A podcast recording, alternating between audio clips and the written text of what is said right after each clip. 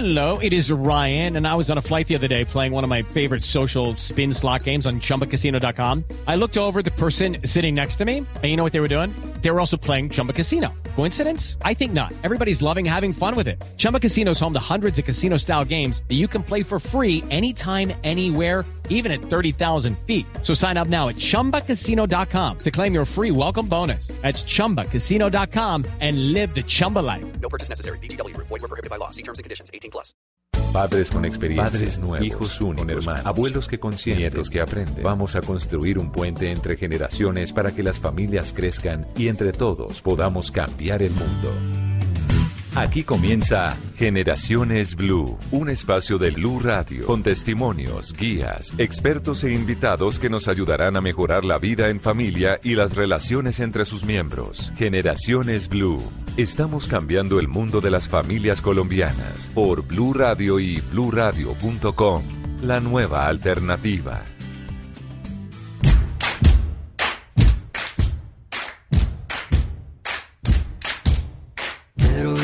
Josefina están prontos a ligar Pero Laura la vecina los ha visto desertar. Juan Roja renuncia y la hace publicar Leonora su esposa pronto lo va a borrar. Amanda y Miranda acaban de rastrear Alina su amiga que les dejó de hablar. Tantean, nos vean, no hay nada que indagar. Es fácil, muy fácil. Solo priman pokear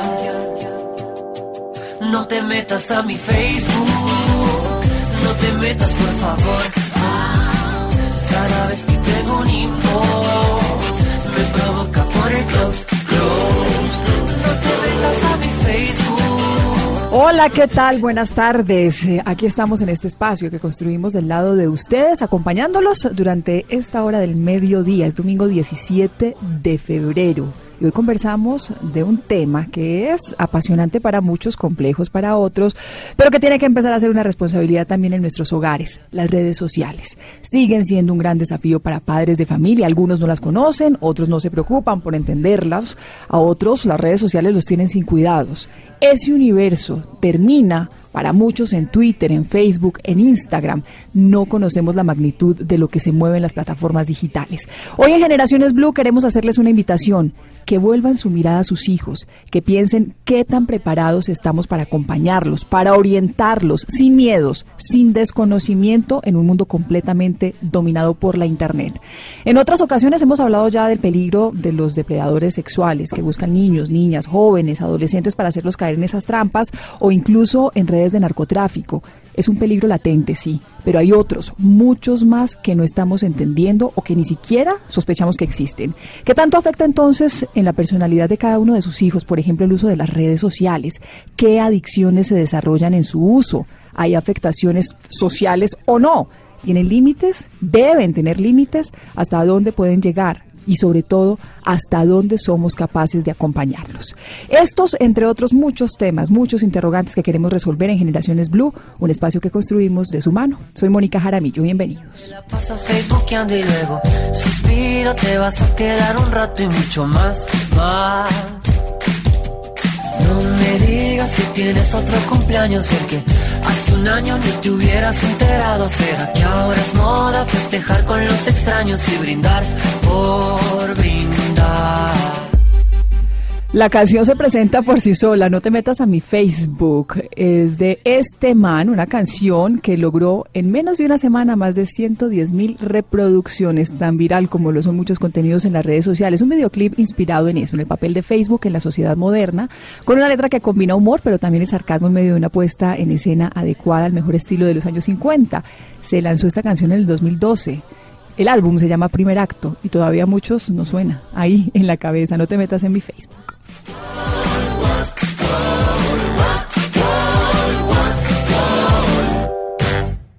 Estás escuchando Generaciones Blue. Y de inmediato comenzamos con este tema de conversación. Les presento a nuestros invitados en la tarde de hoy, a David Bonilla. Ya nos había acompañado en otras ocasiones. David, bienvenido. Es psicólogo, es docente, investigador universitario, consultor en desarrollo humano y organizacional, director de Conexiones Consultorías, pero además es líder coach, coach transformacional y es experto en adicciones. Gracias por aceptar nuestra invitación. Mónica, buenas tardes y a toda la audiencia, muy buenas tardes. Y Juan Camilo Díaz, él es experto en análisis de medios, audiencias y cultura digital de la Universidad de La Sabana, es magíster en educación con énfasis en desarrollo humano y valores y ojo, ojo a estas áreas de especialidad, comunicación y estrategia digital, crisis mediática y reputación, formación en voceros institucionales y aquí lo que más nos interesa para el programa de hoy, análisis de entornos digitales, riesgos en las redes sociales, uso responsable de redes sociales, estamos hablando de celulares, videojuegos y otras pantallas y plataformas. Juan Camilo, ¿qué tal? Gracias por aceptar esta invitación. Mónica, muy buenas tardes, un saludo especial a Diego también y a toda la audiencia que nos escucha hasta ahora. Nosotros este programa lo construimos de la mano de nuestros, de nuestros eh, oyentes, de quienes nos acompañan en este espacio cada ocho días, y hacemos una pregunta que dejamos al aire durante toda la semana y que intentamos resolver a lo largo del programa. Y con esa pregunta quiero iniciar. Y quiero empezar con Juan Camilo Díaz, después nos complementa David. La pregunta es si las redes sociales nos están transformando, pero cuando hablamos de la transformación es si nos incluso afectan eh, en el desarrollo de la personalidad a nuestros niños, a nuestros jóvenes. Su opinión, Juan Camilo. Bueno, ahí, hay un tema que hay que tener eh, eh, en cuenta. Aún, aún hoy, después de tantos años de uso de redes sociales, seguimos creyendo que Internet y las redes sociales son una herramienta, un medio en el cual podemos aprovechar y eso hace ya años dejó de ser un medio, son ahora un entorno en el cual habitamos.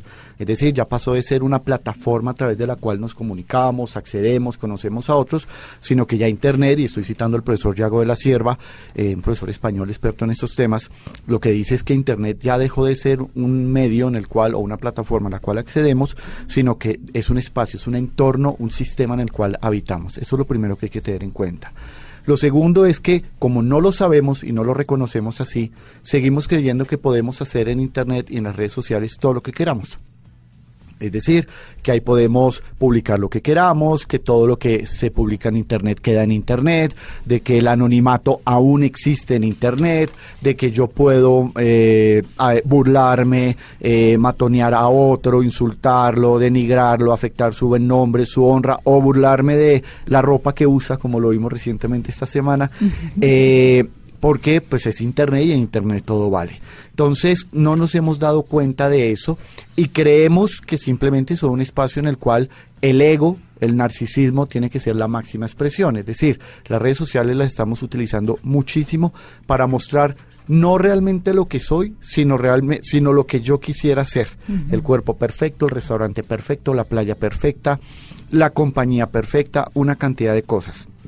En definitiva, Internet no es un espejo de lo que yo soy, sino un espejismo de lo que yo quisiera ser. Mm. Y ahí hay que tener una, una, digamos, una claridad bien, bien enorme. ¿Por qué? Porque la gente cree que cuando ve al otro en una playa o algo, realmente está siendo feliz. Y voy a poner un ejemplo que es algo crudo. Eh, hace un par de, días, un par de semanas, vimos el caso de una señora que en Ibagué se suicida con su hijo. Eh, problemas emocionales, problemas de depresión, problemas económicos, que la llevó a un punto en el cual fue capaz de lanzarse al vacío llevándose consigo a su hijo. Es decir, esto es un tema, un tema para pensarlo y que todavía no lo hemos analizado como sociedad qué es lo que está sucediendo. Pero si vemos las redes sociales de la señora, la veíamos feliz, enamorada de su hijo, casi una vida perfecta, eh, muy bonita, etcétera. Entonces, yo creo que debemos pensar en esto. ¿Es un espejo o es un espejismo? Mi mm. posición es que es un espejismo en el cual mostramos lo que quisiéramos ser, pero eso tiene, y creo que ahí, Diego puede de pronto darme un poquito más apoyo, creo que eso lleva a que haya más depresión y más baja autoestima, porque ahí muestro o, trato de mostrar lo que se supone me gustaría ser de mí y de mi entorno, pero claro, cuando cierro la pantalla, cuando cierro la aplicación, me doy cuenta que sigo siendo el mismo, con mis virtudes, con mis defectos, tal vez la comida no era tan perfecta, Mm. tal vez si tengo el gordito acá, tal vez si tengo una, una arruga por acá. Pero además que estas plataformas nos permiten hasta hacer ediciones Claro, para que la eh, foto sea perfecta, Claro, para que el filtro salga es un perfecto. problema. Ese es, soy- es un problema enorme. Quiero salir perfecto y resulta que eso no existe. El, David, el- el- la introducción yo creo que es clarísima para empezar a hablar de las preocupaciones que, que- que generaron la inquietud en este programa. Ese de, de más que un espejo, un espejismo. Creo que aquí lo que hay que empezar también a identificar es esos espejismos que están viviendo nuestros hijos. Es que la preocupación es que sí se están viviendo realidades paralelas o inexistentes y estas plataformas, y, y- y ya no hablamos entonces de medios, sino este entorno en el que estamos viviendo digital, nos está llevando a eso cómo empezar a detectar esas, esas alarmas y cómo empezar a, intervenir con nuestros hijos para que esos espejismos no empiecen a hacernos el daño que nos están haciendo y no terminen en casos infortunados como los que se han registrado. Súper. Hay un tema que me, que me llama la atención de todo lo que, lo que Juan Camilo decía y es eh, el espejismo que estamos viviendo por el entorno en el que estamos. Y aquí, digamos que desde este lado hacemos la claridad y es a las redes sociales le debemos dar el lugar que merecen. Es decir, es un elemento que sirve para distracción, para entretenimiento, para comunicación, etcétera, etcétera, que se ha desvirtuado mucho en su uso para los adolescentes y para los niños, ¿sí? Entonces decíamos, sí, mostramos la vida feliz. Pues yo creo que una red social podría servir para eso, ¿sí? ¿Qué es lo que pasa cuando perdemos el contacto con la realidad y las redes sociales se convierten en ese único reforzador de todos los días para que mi vida sea un algo que valga la pena vivir? Decíamos, y, y un poco la pregunta que tú nos hacías al principio de nos transforman, yo creo que las redes sociales ya nos transformaron. Las redes sociales hoy eh, eligen presidentes, deciden cuáles son las tendencias de moda, deciden qué es lo que se come, qué es lo que no se come, qué es lo que está bien y qué es lo que está mal. Eh, todo esto pues claramente tiene un impacto psicológico y emocional altísimo porque nuestros niños, que ahí yo quiero hacer un llamado y es, eh, las mamás estarán preguntando cómo hago para trabajar con mis hijos, qué hago para eh, racionalizar el uso. Y es que tenemos hoy niños de 8, 9, 10 años que tienen acceso a redes sociales. Digamos que no quiero decir que esto sea completamente malo pero pues tampoco es completamente bueno, porque es que un niño a los 8 años está expuesto no solo a, a, lo que tú decías al inicio de los depredadores y demás, sino a ver información que para su etapa evolutiva no está preparado para recibir. En Facebook está de todo. No, y peor aún, muchos papás creando esos perfiles para que sus niños tengan perfiles. Es más, tenemos niños de 2 y 3 años que ya tienen perfil. ¿Sí? Entonces como que decimos, aquí creo que hemos malinterpretado el uso de las redes sociales y nosotros como adultos tenemos una responsabilidad muy grande en hacer que este uso sea responsable. Ahora bien, una pregunta que le hago también a los dos. Creería uno, creo yo, desde, desde el poco manejo o experiencia en estos temas, a diferencia de ustedes, que sería un poquito menos dañino en los niños que en los adolescentes. Por ejemplo, es que los niños finalmente lo ven tal vez con un poco de ingenuidad o muchos de esos perfiles ellos ni siquiera son conscientes que existen o, o tal vez los estamos haciendo esclavos a las distancias, pero todavía no son realmente conscientes. Pero un adolescente que tantas veces ha explicado su palabra es adolece de esta información de la personalidad con estas herramientas que los están exponiendo Twitter exacerba lo peor del ser humano. Instagram, eh, eh, genera universos que no existen y realidades aumentadas. Entonces, ¿es, es mucho más complejo en ese escenario o no? Yo, yo diría que acá, eh, aquí el ingenuo no es solo el niño. Ingenuo los padres de familia que también te preguntan muchísimo cómo hago que ahora mi hijo se la pasa en internet, no se despega de Facebook, ahora también se la pasa pegado a los videojuegos pero eh, levanto yo la mirada también para dedicarle tiempo, para darle un abrazo, para decirle que lo quiero, o también por la falta de tiempo, por la falta de espacios de afectividad, de encuentro con mis hijos, pues he encontrado la forma perfecta y es darle herramientas tecnológicas, plataformas y dispositivos, de alguna manera llenándolo de cosas que tenga, pero eh, es una manera de suplir mi ausencia afectiva y física, eso en primer lugar. Lo segundo es que creo que no hay conciencia aún que eh, Internet o las redes sociales no son malas, son muy buenas. El problema no está en las herramientas, el problema está en el uso que cada uno de nosotros. Eh, uno se preguntaría, ¿son buenas o malas? Depende, buenas y malas dependiendo del uso que cada uno le vaya a hacer. Pero hay un punto adicional, Mónica y Diego, que a mí me gustaría ahí destacar, y es existen unas normas que las mismas redes sociales, en los términos y condiciones, coloca para el uso correcto de estos entornos. Hay un, vid- hay un documental muy bueno en Netflix que se llama Términos y condiciones pueden aplicar. En ese documental eh, explican qué fue lo que aceptamos en Facebook, Google y otros que nunca leímos, pero que colocamos automáticamente, sí, he leído y acepto. Pues le hemos prácticamente vendido el alma al diablo, porque Sí. ellos pueden con toda esa información hacer todo lo que quieran. Que ese es uno de los gra- grandes problemas que se tiene con los depredadores sexuales, que no tienen que buscar ni conseguir la Y información. usted acepta los términos y Toda- condiciones sin leer. eh, sin ni leer. adultos, ni No niños, ni adolescentes. absolutamente nada. Entonces no sabemos, por ejemplo, que un menor de 15 años no puede tener Facebook ni Instagram. Un menor de 16 años no puede tener WhatsApp, por ejemplo. Entonces yo a veces como padre de familia soy el promotor para que los tenga sin darme cuenta que ahí en esas plataformas, así como hay cosas muy interesantes, también hay cosas muy, muy riesgosas que no son aptas. Por eso hay un profesor, eh, psicólogo él, francés, Sergi Tisserand, que hace un par de años sacó una regla, la regla 36912. En esa regla, que es más bien empírica y no científica, él afirma lo siguiente, mire, de los 0 a los 3 años, los niños no deberían tener acceso a ninguna pantalla. ¿Por qué? Porque debe primar el abrazo, la lectura, eh, la El palabra, juego. el juego. Sí, ahora, que un niño puede mirar media hora un programa, claro, pero un programa corre también a su edad. Pero no dejarlo ahí viendo todo el día a manera de distractor y de niñera electrónica, ¿cierto? Hasta los seis años, cero videojuegos. ¿Quiere jugar? Salga al parque, ¿cierto? Pero lo ¿qué hizo tu hijo el fin de semana? No, estuvo en FIFA eh, todo el sábado. Pues si le gusta mucho el fútbol, pues vayamos al parque y jugamos, que se embarre un poquito, que todos nos hemos descalabrado, todos nos hemos de alguna manera fracturado algo jugando fútbol y no estamos traumatizados. Hasta los nueve años, cero internet. Uy. Solo con el acompañamiento de los padres. Y en esto los colegios tienen que ayudar muchísimo, porque ahora no piden, no piden libros ni Sino cuadernos, tablet. sino ta- Piden una tablet. ¿sí? eh, eh, los colegios también tienen que dar una mano en esto, tienen que ser corresponsables de este proceso. Y a partir de los 12 años ya hay un criterio, ya hay un manejo. No se trata de rechazar, negar y satanizar la tecnología. Es que es como todo en la vida. Yo no suelto a mi hijo a los 5 años a que coja un bus y se vaya hasta la calle 170 porque es que tiene que conocer el mundo como es. No, primero lo llevo en el carro y si no hay carro, pues lo monto en un taxi y poco a poco le voy enseñando. Entonces, creo que todo en la vida lleva un proceso, debe llevar unas pautas, e Internet y las redes sociales no deben ser ajeno a todo esto. Ahora bien, yo creo ahí, Juan, y hay algo y es, eh, afortunado o desafortunadamente, no sé, creo que eso es la tendencia que hay, ¿sí? O sea, ya hoy no podemos decir que los niños antes de los cinco años no tengan acceso a un celular, que no tengan acceso a una pantalla, que a los nueve años yo los tenga fuera de... Yo creo que aquí viene un tema, y, y bien lo mencionabas, un tema de los padres de familia desde la responsabilidad.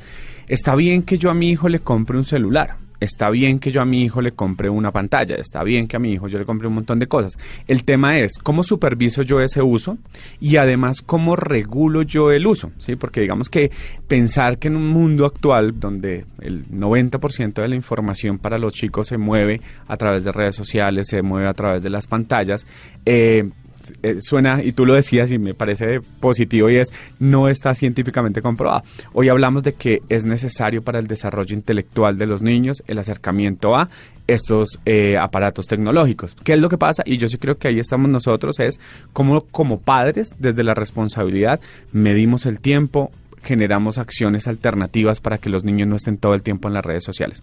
Con los adolescentes, y Mónica no- nos decía al inicio, ¿qué hacer con estos adolescentes? Pues es que creo que ahí viene más la responsabilidad todavía y es eh, los adolescentes nuestros están expuestos a eso que tú llamabas el imaginario, el, el mundo, espejismo. el espejismo, porque pues es lo que les han vendido. Y es ahí donde están viviendo y es desde ahí desde donde se están parando a reconocerse. Eh, hoy es más importante tener un like en Instagram, es más importante tener un like en Facebook que tener un amigo en la vida real.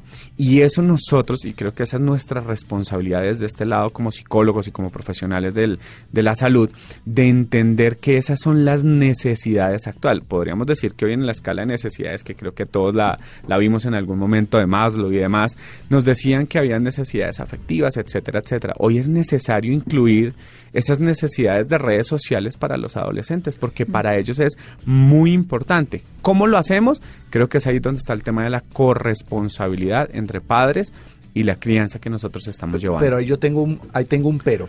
El- yo creo que la necesidad no es, yo creo que la necesidad no es relacionada únicamente o exclusivamente al tema del uso adecuado de de los entornos digitales. Creo que la necesidad sí parte de la afectividad, autoestima y amor propio. ¿Por qué? Porque hoy hay una necesidad de aprobación del otro, de lo que yo hago, como manera de mantenerme yo con la cabeza en alto. Creo que va de la mano. Primero, amarme a mí mismo, quién soy yo, eh, amor propio, afectividad, para no tener que buscar en espacios ni físicos ni digitales la aprobación de otro. ¿A qué me refiero? Cuando yo trabajo con mis alumnos en la materia de análisis de medios, el tema de quiénes tienen Facebook e Instagram, todos, ¿cierto? Bueno, es un bicho raro el que levanta No, la mano y dice, rarísimo. yo no, pues todos lo miramos, y ¿cómo hace para vivir? O sea, si esto es oxígeno puro, ¿correcto? Entonces, claro, le digo, mire, uno que publica en las redes sociales, todas esas cosas, y pongo el filtro y me pongo bonito y el atardecer sale perfecto y la comida sale espectacular, etcétera, etcétera. ¿Qué espera uno cuando publica algo en, en- en Facebook, por ejemplo? Pues likes. El like, ¿qué representa? El like lo que representa es la aprobación, el visto bueno que un tercero le da a mi publicación, ¿correcto? A, mi, a situación, una aprobación. Con el tiempo, sin querer queriendo, yo me voy dando cuenta de cuáles son ese tipo de actividades, de situaciones, de compañía, de comida, que a los demás les gusta más de mí. Con el tiempo, yo también comienzo a publicar todo aquello que sé el otro espera de mí y no realmente lo que yo soy. ¿Por qué yo espero la aprobación del otro? Porque, no, porque me falta algo a mí mismo. Porque hay, hay vacíos dentro de mí que otros llenan colocando un dedito hacia arriba, que otros colocan con un corazoncito o que otros colocan simplemente con una carita feliz. Yo lo que digo acá es, uno, es imposible hoy negarle a los niños y a los adolescentes el uso de los entornos digitales. Hacen parte del mundo, ya están ahí. El tema va es que sí debemos formarlos para eso. Lo que debemos formar, además, paralelo y con mucho énfasis, es amor propio, afectividad, seguridad en sí mismos, para que estas sean herramientas simplemente de expresión de ellos, más no de búsqueda de aprobación de terceros, porque ahí es donde viene más una exasperación de todos esos vacíos que podemos tener por, por limitaciones propias que tenemos los seres humanos. Y hoy en los jóvenes es un tema muy, muy delicado y, y digamos tú como psicólogo lo sabes muy bien, cada vez en Colombia es más temprana el inicio del suicidio. Y eso son, se da por una serie de factores An- varios. en el papelito, David, porque tenemos que irnos a un corte, pero antes de irnos al corte y seguir esta conversación tan interesante con nuestros invitados, la pregunta que les hicimos a ustedes en las calles, si cree que la gente cambia de personalidad según las redes sociales que utiliza. Algunos nos respondieron a través de, nuestro- de nuestros micrófonos, otros nos enviaron los resultados en nuestra cuenta de Twitter, donde los invitamos también que participen con el numeral Generaciones Blue. El 66% de quienes votado hasta ahora en esta encuesta dice que sí, que la gente cambia de personalidad según las redes sociales, el 34% dice que no. Estos nos dicen otros eh, oyentes. La voz de todos y todas está en la calle y también está en Generaciones Blue. No, la gente es diferente porque lo que pasa es que en Twitter eh, las respuestas son más, más rápidas, más, más agresivas. En cambio, Face es como más, más tranquilo, como, no sé, no, más tranquilo, diría yo. Eh, yo creería que sí, eh, como un ejemplo puede ser Facebook, donde la gente pues sube videos, sube eh, diferentes pensamientos y hay mucha polémica en base a eso, hay mucha discusión. Mientras que por ejemplo en Instagram la persona sube su foto y ya le hacen su comentario bien, pero totalmente lo contrario creo que pasa en Facebook. Sí, porque no, no son tolerantes y no, no están de acuerdo pues con lo que publica la gente, entonces son muy agresivos. Pues eh, mi opinión personal es que va a depender de cada persona, no todos lo tomamos de igual manera. Por ejemplo, en mi caso, yo siempre trato de que sea comunicativo, informativo, sea en el Instagram o sea en el Facebook.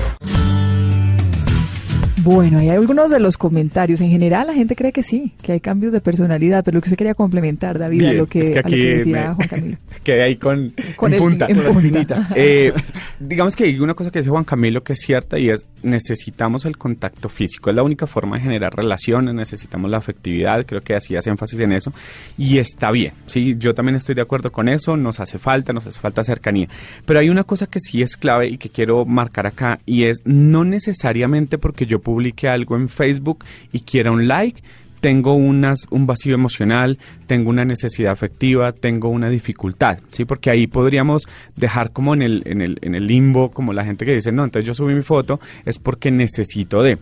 Eh, Hoy las plataformas digitales, Instagram y, y Facebook y todas las plataformas se han convertido también en una vitrina.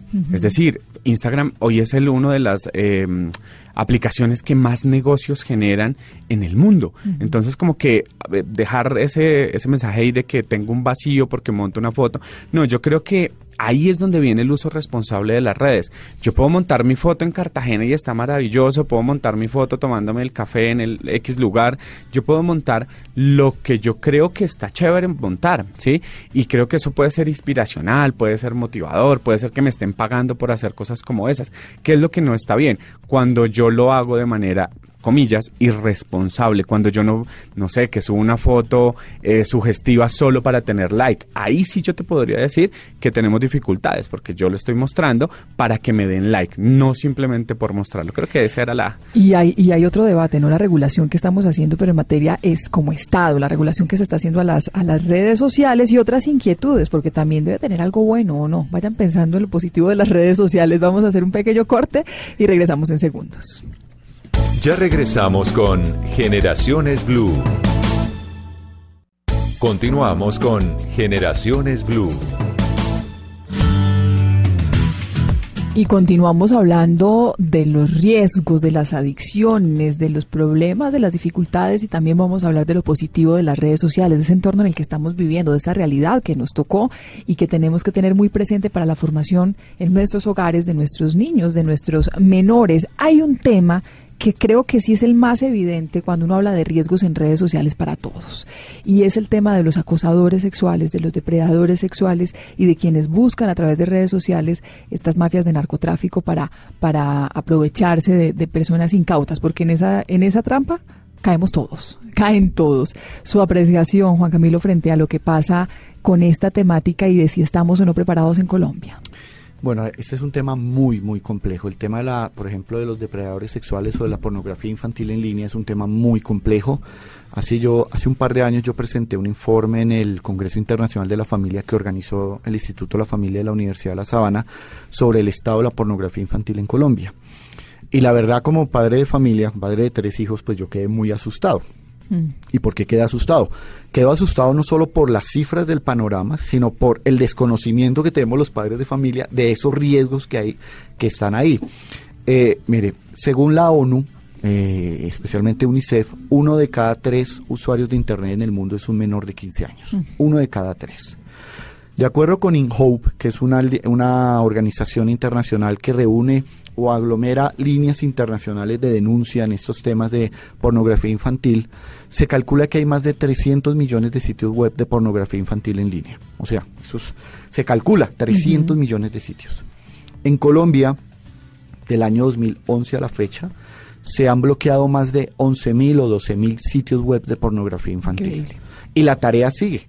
Y quienes manejan estos temas desde la policía, desde las autoridades, saben esos 24 horas recibiendo denuncias y haciendo seguimiento para bloquear estas páginas, que a veces no es fácil, porque esta gente sabe, eh, digamos, eh, bloquearse o de alguna manera generar una especie de teflón al- alrededor de ellos para no ser ubicados eh, fácilmente.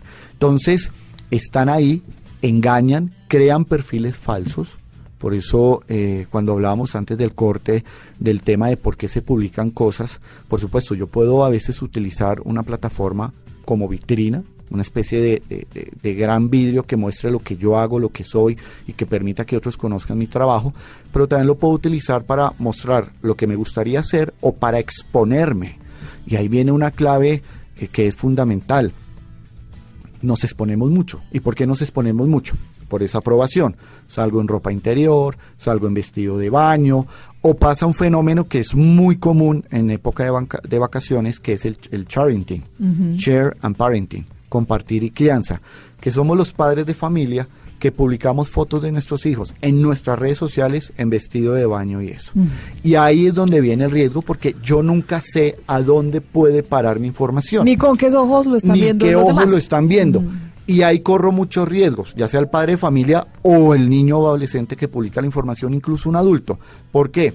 Porque una vez yo publico la información, es universal. Sí. Cualquiera de los más de 4.900 millones de usuarios en Internet puede ver la información.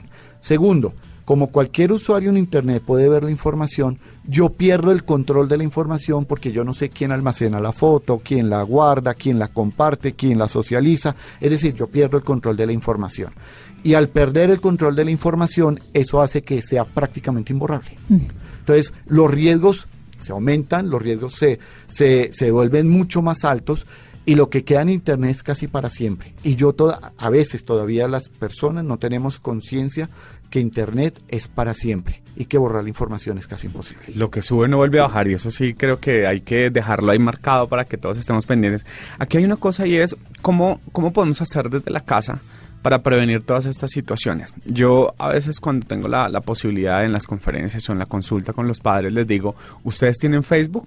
Y muchos me dicen, no, pero pues, ¿para qué? ¿Para qué? Es- Eso es de los adolescentes, no sé qué. Creo que esa es la primera tarea, que todos debemos tener las redes sociales y que nuestros hijos de alguna manera estén vinculados en nuestras redes sociales, hacerle seguimiento de qué tanta gente reciben en sus redes sociales, porque tenemos chicos con 50 mil seguidores, personas que tienen un montón de amigos que ni conocen y es ahí donde abrimos la puerta a todas estas Claro. posibilidades de que nos acosen, de que se roben nuestras fotos, de que se roben nuestras imágenes. Y tú decías el acepto, ¿no? Después de que tú dices acepto, las plataformas digitales pueden usar todas tus fotos para lo que quieran para distribuirlas, para venderlas, para comercializarlas, para lo que sea, para una campaña publicitaria. Y eso es un poco lo que nosotros no leemos cuando está la letra chiquita. Entonces creo que aquí con el tema de los depredadores es, primero, regular el uso de las redes sociales. Nosotros como padres de familia tenemos una responsabilidad alta y es acompañar a nuestros hijos en ese uso de las redes sociales, en ese uso de las fotos que suben y demás,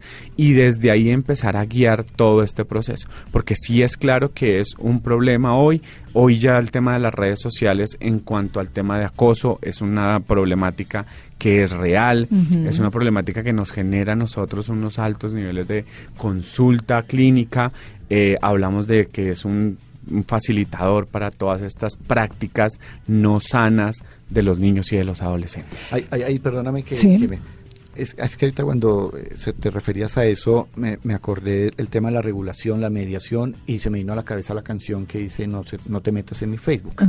Claro, ahorita un padre de familia que nos está escuchando puede estar diciendo, bueno, ¿y yo cómo hago? O sea, si es que es de él.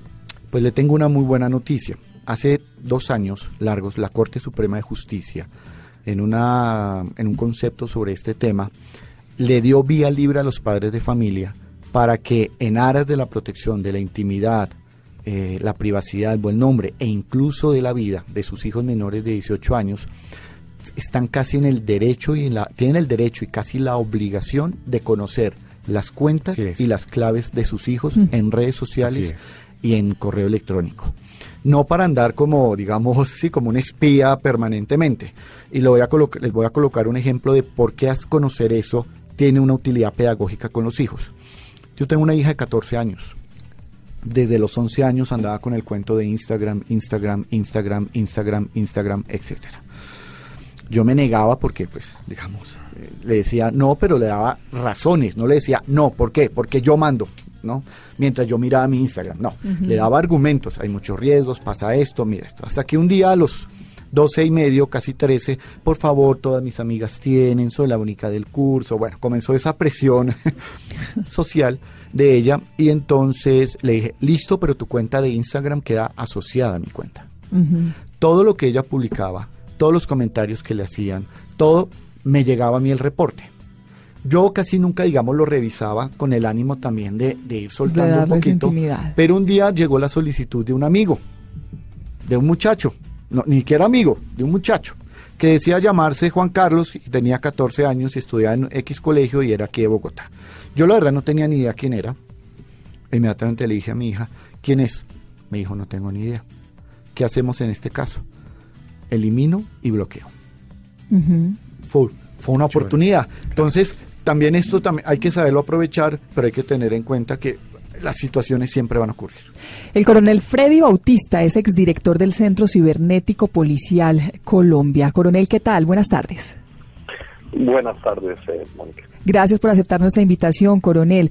¿Con qué herramientas cuenta Colombia, el Estado, la policía, para hacer este seguimiento, para hacer la captura de los delincuentes que están haciendo este tipo de, de actos a través de las redes sociales y para acompañar a los jóvenes que están expuestos en este mundo cibernético? Desde el año 2011 el Estado colombiano tiene una política de ciberseguridad y ciberdefensa.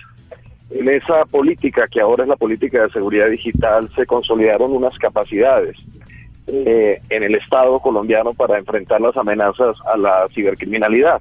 Una de ellas que considero ha sido valiosa es la presencia de policías colombianos en el Centro Europeo de Cibercrimen, en, La Haya y allí les permite constantemente interactuar en tiempo real con más de 40 policías a nivel global y hacer parte también activa de Interpol, una asociación de más de 190 países para perseguir precisamente amenazas en Internet como esta que están refiriendo ustedes hoy y que obedece nada más y nada menos que a la explotación comercial sexual infantil y cómo sacarle dinero a todas las imágenes y videos, más allá también de la satisfacción que tienen los predadores sexuales en el intercambio de estas imágenes, detrás de ello hay una economía criminal muy fuerte. La policía pues ha desarrollado un centro cibernético, este centro cibernético trabaja de la mano con el Ministerio de las TIC, por ejemplo, lo que ustedes hablaban en el bloqueo de, páginas web, se hace precisamente en este trabajo también con la Fundación Red Papás, que han liderado junto con INHOP, como bien lo mencionaban ustedes eh, en esta parte del programa, digamos, toda una iniciativa para poder identificar de manera temprana las páginas en Internet que difunden material explícito en el cual a través de videos, de audios, de imágenes se explotan y se replican, eh, digamos, abusos sexuales eh, de niños. Eh, coronel, usted, usted, nos, usted nos ha expuesto un tema que, que, que, muchos padres tal vez no sean conscientes, aunque saben y tienen la información, pero no sean conscientes. Este tipo de, depredadores sexuales o este tipo de, delincuentes eh, y, cibernéticos están en cualquier parte del planeta. No tienen que estar en Colombia para, para, para sacar provecho de nuestros niños, no tienen que estar en Colombia para sacar provecho de nuestros menores. Efectivamente, esto se trata de una conducta criminal que es transnacional. Esa transnacionalidad genera claramente que el criminal se esconda. Uno, por el anonimato, dos, que le, digamos que le ofrece Internet, y dos, la creación y generación de perfiles falsos que utilizan precisamente imágenes o videos de niños anteriormente abusados o sometidos o, víctimas de ciberacoso para generar una, una modalidad que, es, que yo creo que es muy bueno aterrizar en este momento y es el grooming. El grooming eh, lo conocemos como todo ese eh, escenario de manipulación en el cual un criminal simulando ser niño o niña crea un perfil sugestivo, atractivo para un par de la misma edad o de los mismos gustos y consigue atrapar su atención en una fase inicial para luego llevarla a un escenario de seducción en el cual, digamos, el adolescente en toda la etapa de su despertar y de su relacionamiento con otros pares, eh, termina entregando fotografías y videos que luego, en contexto erótico claramente, que, que, luego terminan siendo utilizadas, utilizados como mecanismo de, chantaje. ¿En qué consiste el chantaje? En amenazarle de publicar esa fotografía o ese video que el criminal ha obtenido mediante engaño en las redes sociales de las cuales hace parte, precisamente esos desconocidos que buscan eh, seguir, hacerse seguidores, como lo comentábamos hace un minuto, y eh, digamos, esa, ese, ese chantaje o ese ciberacoso termina precisamente en que el menor es expuesto durante semanas o meses a episodios en los cuales él calla por temor a ser rechazado, por temor a la difusión que se haga de sus imágenes, por temor a reproche o simplemente por porque es manipulado psicológicamente o bajo presión por este criminal. Ese es el grooming digamos que es una de las de, las manifestaciones más crueles que hay de sometimiento y de abuso en, Internet. Coronel, si yo sospecho que mi hijo está siendo víctima de grooming o si sospecho de una, alguna página a, través de la cual está llegando información, ¿dónde hago la denuncia? ¿Dónde hago pública esa denuncia? La Policía Nacional tiene redes eh, digamos, enfocadas a, a estos trabajos. Arroba CAI Virtual es una cuenta en Twitter que hace parte del cuadrante virtual de la Policía eh, Nacional, en la cual se puede denunciar de manera temprana y oportuna esas amenazas. Igualmente, hay un portal web que es caevirtual.policía.gov.co, así como, como suena, caevirtual.policía.gov.co, en donde los ciudadanos pueden acudir y acceder a los servicios de, de, de un ciberpolicía que les va a orientar allí. Coronel, muchas gracias por acompañarnos. El coronel Freddy Bautista, exdirector del Centro Cibernético Policial de Colombia. Muchas gracias por su tiempo. Feliz tarde. A ustedes, muy amables. Gracias. Ahí están entonces las denuncias, muchas de esas denuncias, eh, sí, de redes sociales, de centros de delincuentes que están operando desde cualquier lugar del planeta. Pero hay muchas denuncias también de este tipo de acoso y de chantaje en los mismos salones de clase. Entonces hay que tener los ojos bien abiertos y acompañar. Usted nos decía, Juan Camilo, una estrategia que, tiene usted y, y el derecho y la ley lo acompaña para tener las claves de sus hijos. Si usted no quiere tener las claves y si quiere darles espacio de privacidad, entre a sus cuentas, acompañen, los vigilen, monitoreen, quién le está escribiendo, por qué de otra parte del planeta, cuál es la relación, qué tipo de mensajes hay. Lo importante aquí es acompañarlos, orientarlos en el desarrollo como tiene que ser con todos los menores. ¿Va a agregar algo? Sí, que la función educativa que tenemos los padres de familia es fundamental en todos los temas y hoy día en el ámbito digital es uno de los temas. No puedo seguir escudándome en que yo no lo sé, en que ellos son nativos digitales, en que yo vengo de otra época. Yo tampoco soy experto ni en geografía, ni en sexualidad humana, ni en mucho menos en matemáticas. Sin embargo, tengo que acompañarlos y tengo que formarme y prepararme. Y para eso los colegios y la familia deben generar eh, proyectos y estrategias comunes y los padres de familia debemos entender que no es simplemente dar un celular y que eso es un mundo de ellos, sino que yo tengo una, una función educativa y un derecho de verle educar a mis hijos en todos los temas. Esa es una buena conclusión, David. Una de las de las conclusiones grandes que nos llevamos. Tenemos esa obligación de acompañarlos y de formarnos para acompañarlos. No se vale decir que es que yo no conozco cómo Así funciona es. eso y que no quiero. Nos toca sí o sí Esa saber es cómo nuestra funciona. tarea. Esa es nuestra tarea y yo creo que pues las redes sociales tienen muchas cosas positivas, nos permite unirnos con las personas que están lejos, nos permiten conocer de otras personas que se han perdido en el tiempo, pero creo que aquí nuestra tarea como papás y es una invitación que yo quiero hacer y es a que perdamos el miedo Y perdamos el miedo de decirle a nuestros hijos, oye, quiero ver tus redes sociales, oye, quiero saber qué estás haciendo en Instagram, en Facebook, porque muchas veces decimos, ay, pero es que es la privacidad, sí, pero es que es mi hijo. Y en el momento donde mi hijo va a tener una dificultad, el que va a tener que ir a responder o va a tener que llevarlo al psicólogo, al psiquiatra o tener que vivir una serie de cosas por las afectaciones psicológicas, físicas y emocionales que tienen los chicos, pues somos los papás. Entonces creo que ahí es donde nosotros debemos ponernos en la tarea de perderle el miedo a nuestros hijos, de empezar a generar canales de comunicación efectivos y sobre todo afectivos con nuestros chicos para que de alguna manera todo este tema que es una realidad, que no podemos decirles que no, que no vamos a decir, "Ay, no, ya a mi hijo le voy a cancelar, porque lo estaría desadaptando de una vida real, porque los chicos hoy funcionan en la tecnología. Mi tarea como papá es acompañarlos desde el amor en todo este manejo asertivo de las redes sociales. Tenemos muy poquito tiempo para hablar de lo positivo, no porque no sean muchas cosas positivas, sino porque la idea de este programa es a, a- a aprender y trabajar en torno a la protección y a la prevención. ¿Algún tema positivo que usted vea en las redes sociales, David? Muchas, muchas. Titulares, titulares corticos. Para mí, el hecho de poder tener una comunicación eh, rápida, Sí. el hecho de poder eh, acercarnos de unas maneras diferentes, hoy el tiempo es limitado y creo que eso nos permite acercarnos, creo que el acompañar a nuestros hijos de formas diferentes en un mundo evolucionado y rápido en el que vivimos, si tengo que salir de viaje, creo que tener la pantalla con una cámara me permite tener esa relación cercana. Para mí eso es positivo, el acceso a la información, el acceso a nuevos contenidos, el poder revivir de una forma diferente otros escenarios que en otros momentos se perdieron, fotos, videos, etcétera. Creo que eso es positivo siempre y cuando podamos tener un uso racional de las redes sociales. Juan Camilo. Yo citaría a Aristóteles que dice que el ser humano, la persona, es un ser social y sociable por naturaleza. Eh, y creo que en estas plataformas, en estos entornos, se ha encontrado un espacio nuevo, un espacio muy, muy grande que aún no alcanzamos a dimensionar para poder explorar y poder exponer muchísimo esa necesidad de, de ser sociables y sociales por naturaleza. Hoy el mundo es una aldea global y las redes sociales nos permiten o han permitido que las barreras geográficas o las distancias geográficas desaparezcan, pero debemos aprender a manejarlas como todo en la vida, debemos tener unas reglas que nos permitan hacer un uso adecuado de ellas.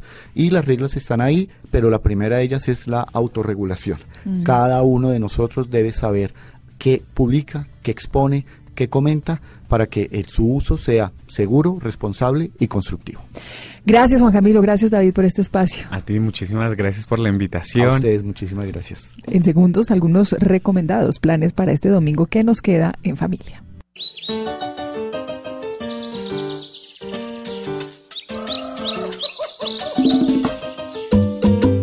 Sígueme, que yo te sigo. Sus mensajes me demuestran que son mis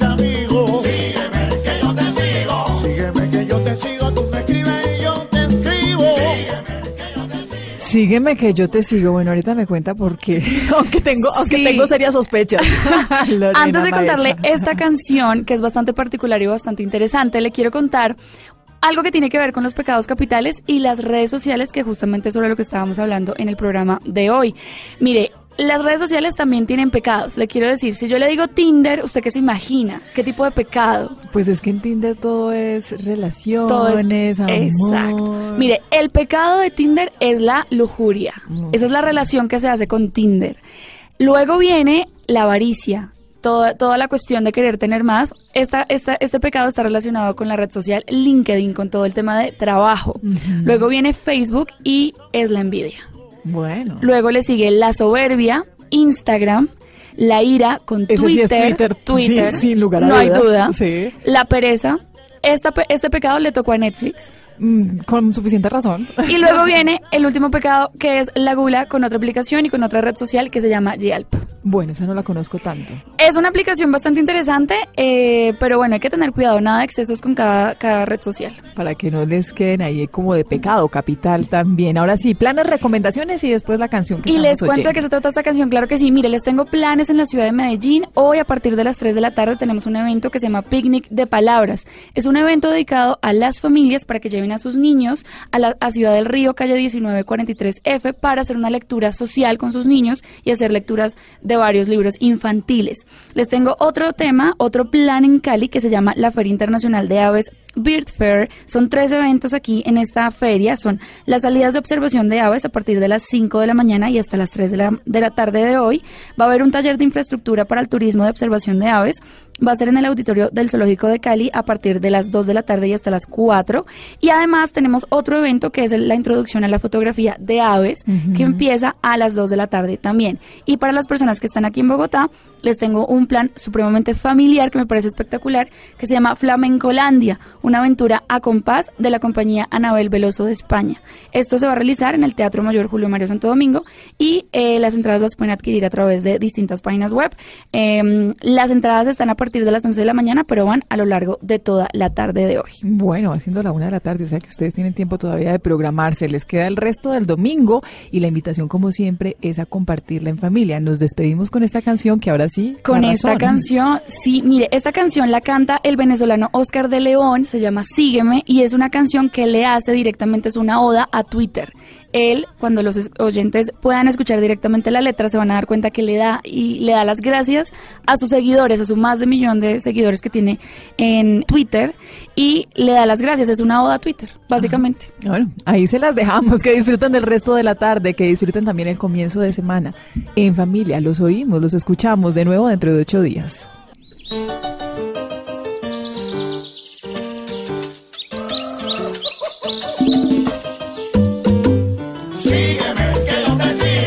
Sus mensajes me demuestran que son mis amigos. Sígueme, que yo te sigo. Sígueme, que yo te sigo. Tú me escribes y yo te escribo. Sígueme, que yo te sigo. 140 caracteres para decirme que me quieres. Sígueme,